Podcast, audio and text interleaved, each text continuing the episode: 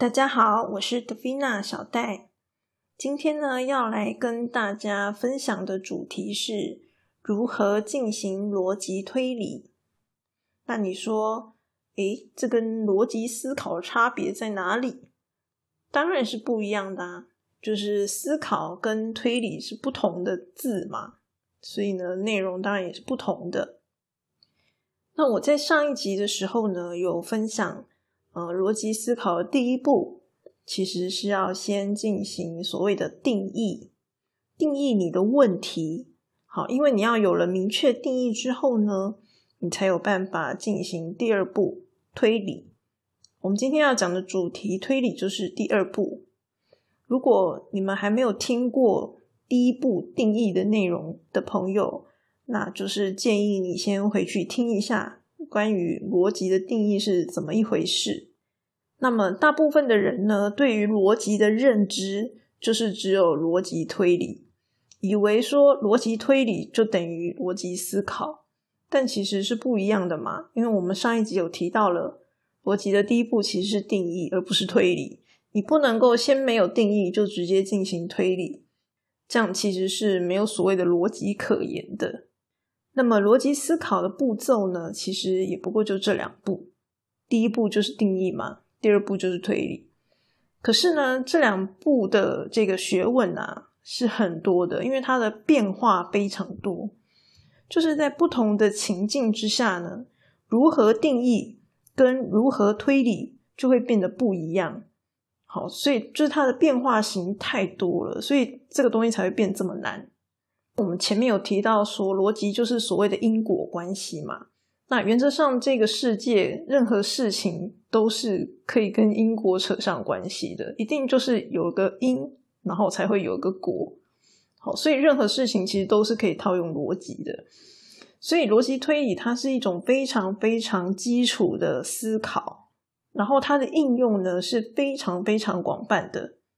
比如说，我之前有提到说，呃。我希望大家可以训练批判性思考。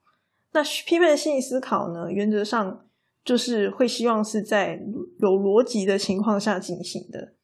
当然，你说呃没有逻辑，那会变成怎么样？那可能就是你胡乱的批评别人。那那并不是我们所追求的所谓的批判性思考。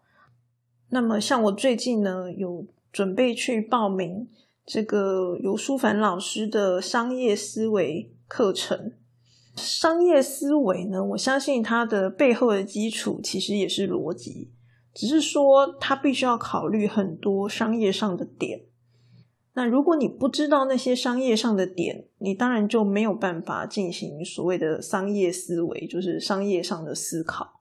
好像我自己的话是呃比较偏软体工程出身的，所以如果我今天不懂得软体工程相关的逻辑，我也没有办法做相关的事，所以以前有提到，就是说逻辑它很吃这个各领域的知识，它在不同领域上应用就会有不同的结果。那我跟大家分享的呢，就是所谓基础逻辑的部分。一旦你的逻辑有办法训练好，其实你在呃应用到不同领域的时候，你的吸收速度就会比较快。因为你会知道说你应该要掌握的要点是什么，其实这个也就是后来被人家概括成所谓的问题解决能力。那当然，问题解决能力包含的项目有很多，好，不是单单只有逻辑，像知识也是其中之一嘛。那一个人的知识吸收其实是有限的，所以其实呢，他还必须要有很多别人的知识。就是许许多多的东西加起来，才会是你所谓的问题解决能力。好，逻辑只是其中一个基本，但你就是还是要有。好啦，废话不多说，我们就来介绍这个逻辑推理吧。其实逻辑推理的基本方法非常的简单，嗯，所谓的简单是指大家都听过的东西，不是它真的是做起来很简单。逻辑推理的基本方法就是。观察、假设、验证、结论，其实呢，就是所谓的科学方法。我们以前小时候都有学过的科学方法，就是逻辑推理的基本法。那我再来仔细的跟大家分享这四个部分的重点是什么。首先呢，第一步骤是观察嘛。观察的重点是什么呢？观察的重点就是你要有感知，就是你要有察觉这件事情。比如说，看当你看到眼前有一块蛋糕摆在那里，你会不会去想说：“诶，这个蛋糕是怎么出来的？它是凭空蹦出来的吗？”有些人可能真的就是这样子以为的哦。或者是面包店里的面包是怎么出来的？魔法一施棒，然后就出来了。好，有一些小朋友他们真的没有概念，他们会真的以为这些东西就是突然蹦出来的。所以所谓的感知，就是说你要去想说，哎，这个东西到底是怎么来的，或是它为什么是这样，或者是说一个事情它是真的吗？去产生疑惑，然后去询问。好，这就是所谓的基最基本的观察。以我自己工程师来讲的话，我们最常遇到的一个令人困扰的问题就是，主管们可能根本不在乎你那个系统啊、功能啊是怎么写出来的。他就是说，哎，我要什么功能，我要什么样的系统，然后呢，所以明天能不能生出来？就是他希望你可以变魔法，嘣，然后就把东西生出来给他。就好像你买一块面包蛋糕，你只要去商店里买就有了一样的道理。那么第二个步骤呢，就是假设嘛，就是说针对你眼前的这个问题，你可以做一个假设，比如说呃，他可能是怎么样怎么样怎么样，或是呃，我觉得怎么样怎么样怎么样。比如说刚刚讲到的面包跟蛋糕，所以我可以做一个假设。假设呢，这些面包蛋糕师傅呢，都有一根魔法棒，然后呢，可以嘣一下，那个蛋糕跟面包就跑出来了。这就是我的假设。然后第三步骤呢，就是验证，验证我刚刚的假设到底是不是对的。不过这个步骤呢，就是呃推理里面比较困难的一个步骤。为什么呢？因为就是根据你这个前面的这个问题不同。那么你的验证方式可能就会不太一样。好，比如说我刚刚讲的这个呃魔法棒，那你的验证呢，你可能就要想办法找出魔法棒，对吧？验证这个魔法棒是不是真的存在？你可以趁这个师傅在厨房的时候呢，冲进去看他是不是拿着魔法棒在变这个面包跟蛋糕出来。那当然，我们传统小时候教的是所谓的实验嘛。好，实验当然也是一个很好的验证方式。不过呢，实验的成本啊，就是会稍微高一点，因为你可能要哦准备一些东西呀，然后做一些设计啊等等，你才有办法进行实验。好，所以通常我们一般人的生活不会去做这件事情。但是有有的时候还是可以做一些小小的实验，比如说我吃东西会拉肚子，诶，我到底是吃了什么东西会拉肚子呢？我可能就会做实验啊，我今天吃了什么什么什么。然后有没有拉肚子？明天吃了什么什么什么？有没有拉肚子？到底是什么东西还有拉肚子？我可以透过这样小小的实验去找到可能的呃问题点。那在我们一般生活上，还有一个很常用的验证方式，就是呃去寻找一个反面的案例。好比呢，最近我有个亲人，他就讲说：“哎呀，这个帅哥就很容易外遇。”好，他的逻辑是这样。那你能不能找到帅哥他不会外遇的？然后外遇是不是都是帅哥？这样子，你可以用各种不同案例去验证你的这个假设到底对不对。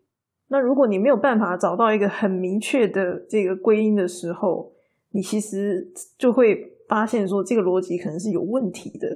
那你就可以做一个修正的动作，就是要知道说，哎，帅哥跟外遇其实是没有关系的，可能外遇九十趴的人都不一定是帅哥之类的。那当然，如果你懂的东西越多，你的知识量越丰富的时候，有时候你不见得要去做一些什么实验啊，你才有办法去得到这个验证。像我们前面提到的这个商业思维啊，在商场上，你一定要什么事情都做过才能够进行验证吗？其实好像也不一定嘛。比如说进销存的概念，那只要你有货物的。这种商业行为，你可能都会需要用到这些进销存的概念。当你的货物存货非常多的时候，你的成本就会增加，然后你就会很容易倒闭。像这样子的概念呢，你既然已经知道了，那你实际在做的时候，你就晓得说，哎，我的存货尽量不要太多，尽量要抓准一点。好，类似像这样子的一个逻辑的推理，就是因为当你有了一些知识，这些知识可能是以前的人他们的经验，然后他们整理出来、归纳出来的一些知识，那你用这些知识呢来做一个逻辑上的验证，就是你的你想的东西是不是符合以前的人的一些想法，透过这样子的一种简单验证，那你就可以做出一些初步的结论。好，结论的意思就是说，呃，当你的假设通过验证之后，它就可以成为你的结论。哦，但是这个结论要注意的一点是，它是一个暂时你没有办法推翻的结论，也就是说，这个结论是暂时的。好，通常是这样，不要预期说这个结论永远不会改变。就像以前的人都会觉得说啊，认真读书就会有一个很好的未来。这就是一个过去前人的经验嘛。以前的人可能认真读书，确实就会有一个很好的未来。我们都听过这个“书中自有黄金屋，书中自有颜如玉”这句话，所以这是前人的经验。可是呢，到了现在这个时代，当然就没有这一回事。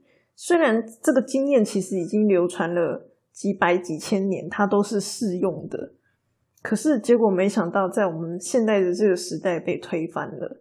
所以要注意的一点就是说，所有的这个呃逻辑的推论出来的这个结论啊，我都会建议大家保持这个开放的态度，就是它都有可能会被推翻。虽然以前可能会讲说有一些特殊的东西不会被推翻，哈，比如说你是男的，我是女的，这种性别可能不会被推翻，但大家也知道现在有所谓的变性手术嘛，对不对？就是。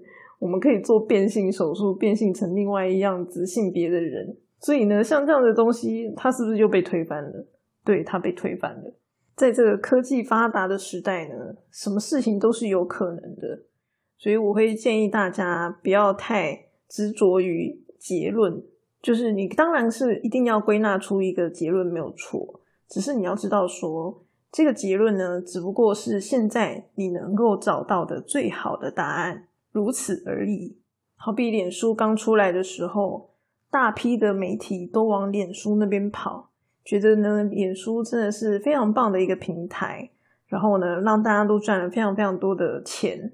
但结果过了这几年之后，哎，好像又渐渐不是这么一回事。所以假设当时这个脸书当红的时代呢，可能就会有人说：“哎，我立志当小编，我的结论就是我要当小编。”但结果可能过个五年、十年之后，小编这个职业就消失了。那到这个时候，五年、十年之后，你还会觉得小编是你最理想的选择吗？可能就不是。但你也不，你也不需要后悔说，哎，我当年不应该选小编，也不需要这样子，因为那个是你当下的时候你认为最好的答案。所以呢，这就是所谓的逻辑推理的结论的部分。那我就是建议大家保持开放的心态。去看待这样子的一个结论。这边我想要讲一个这个题外的小故事，就是说，因为我逻辑是比较好一点的人嘛，就是一直以来受到逻辑训练比较多。然后呢，但是我我必须要说，这其实也是有缺点的，因为我刚刚讲了嘛，逻辑推理的第一步就是观察，然后去怀疑，说，诶，这是真的吗？所以有的时候，可能我的朋友跟我聊天的时候。他可能就会讲一些让我就会嗯，这是真的是这样吗？然后我就开始 Google 查询，然后可能如果呃处理不好就变成打脸对方。但是呢，基本上人家跟你聊天，他有时候只是想要抒发他自己的想法而已，就是他并不希望被你打脸。所以这当中的这个呃行为，就是到底要怎么样去拿捏，还蛮重要的。所以对我来讲呢，因为我就是一个很容易认真的人，然后太认真了，有时候就不是让人家很喜欢。所以呢，我自己的课题就是，我都要学习听听就好，就是别人讲什么，我可能就不要太在意，就左耳进右耳出就可以了，不用去认真认真的探究它的真实性。不过我觉得就是这样子啦，每件事情都有它的正反面嘛，所以呢，永远都有我们值得去学习的一些课题。如果你希望自己逻辑好，你就可以多做这样的训练。不过呢，就是在你的做人处事之上面，可能还是要多加留意。与人相处呢，还是要注意有没有做出一些不太适当的事情。那么在人际关系这一块呢，我也有一些自己的心得。毕竟我从一个宅宅工程师变成了一个 PM，也许呢，未来也可以跟大家分享。那么呢，我在影片里面有介绍比较学术上的这个演绎推理，然后还有归纳推理是什么。那我在这边呢，也简单跟大家解释一下。演绎推理的话呢，它是基于一个客观的事实，然后产生的推理。比如说，吃素的人不吃肉，这一个呃原则呢，是我们已知的一个原则，而且呢，它是一个客观的原则，好，客观推理的结果。所以呢，如果我今天遇到一个人，他是吃素的，这件事情如果是真的，他真的吃素。那么呢，我就可以推论说他不吃肉。那另外一种推理就是所谓的归纳推理。归纳推理呢，是指过去的经验透过归纳法归纳出来的结果，然后产生的推理。那么因为它是属于归纳嘛，所以说它当然不是很准确，不是说百分之百一定准确的。嗯，比如说台湾的女生都很矮。像这样子的推理呢，就是属于归纳推理。我们大部分的人讲话，不会加修饰字。以刚刚这个台湾的女生都很矮的这样的一个句子来说，以我的习惯，我就会说大部分的台湾女生都很矮。我会加一些修饰字，表示说这个并不是肯定百分之百的事情，只是大部分人不会有这个习惯嘛。所以呢，你有时候在呃，比如说网络上看到人家讲的一些话，你可能就要思考一下，这到底是他的主观意见呢，还是这是他推理的结果？那如果是他推理的结果呢，他是不是归纳推理？他其实可能必须要带有一个修饰字。修饰字，如果你是少数的，跟大部分的这个出来的结果就会差很多，意思就差差很多了嘛。比如说，有钱人都是商人。这个这可能是一个归纳的结果。那这个呃，有钱人都是商人是怎么样？大部分的有钱人都是商人吗？还是说少数的有钱人是商人？还是有一些有钱人是商人？这个意思出来其实都不太一样。那么呢，当你这个归纳推理出来的结果，呃，如果你的归纳呢是属于比较客观的归纳的时候，你就可以拿它来作为演绎推理的前提。演绎推理的前提就是我们刚刚讲的嘛，“吃素人不吃肉”的这句话。举个例子好了，“抽烟的人容易得肺癌”这句话，这句话是怎么来的？它是演绎推理来的吗？不是，它其实是归纳推理出来的，或者是做实验出来的一个客观的一句话。它其实并不是所谓的主观意识。我认为抽烟的人就是会容易得肺癌，不是这样子的。它是在实验室。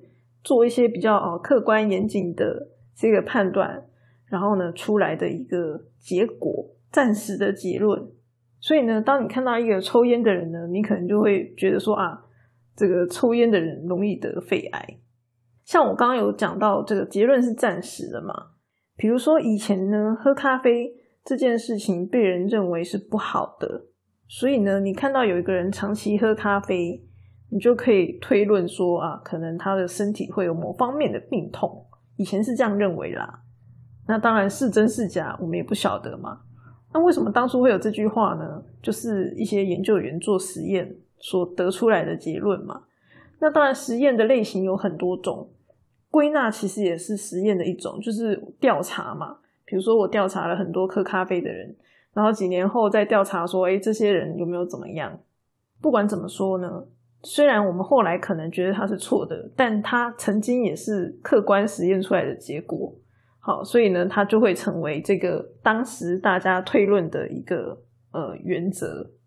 那所以我们必须要注意的一点是说，我们通常很擅长去做演绎推理，就是我们会知道一个前提，然后那个前提可能是呃研究指出啊什么之类的，哪里来的？别人告诉我的这个前提。然后呢，我不见得有去验证这个前提的正确性，我就直接把它拿来做这个演绎推理。好，比如说啊，吃油炸物的人啊，容易得癌症啊等等。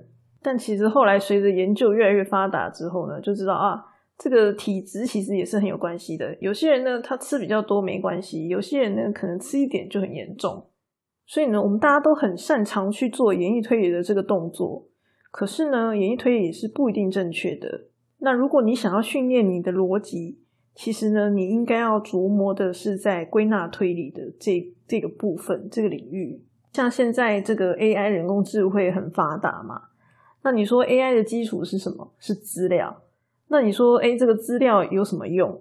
其实它就是要拿来归纳用，透过归纳法找出一些规则。然后呢，并且让它可以做一些应用，然后提供给人工智慧发展。最简单的例子就是像 Netflix 的推荐系统嘛，它为什么可以推荐你这些影片呢？它可能就会有几个原则，比如说你过去曾经看过什么，然后呢，跟你同类型的人看过什么。好像这样子的一个概念，其实就是归纳的概念，只是它可能是从不同角度做归纳，然后再进行深入的分析，所以会有很棒的一些结果。好啦，关于逻辑推理的介绍就先到这边。那么不知道大家听小戴的 podcast 有什么心得感想呢？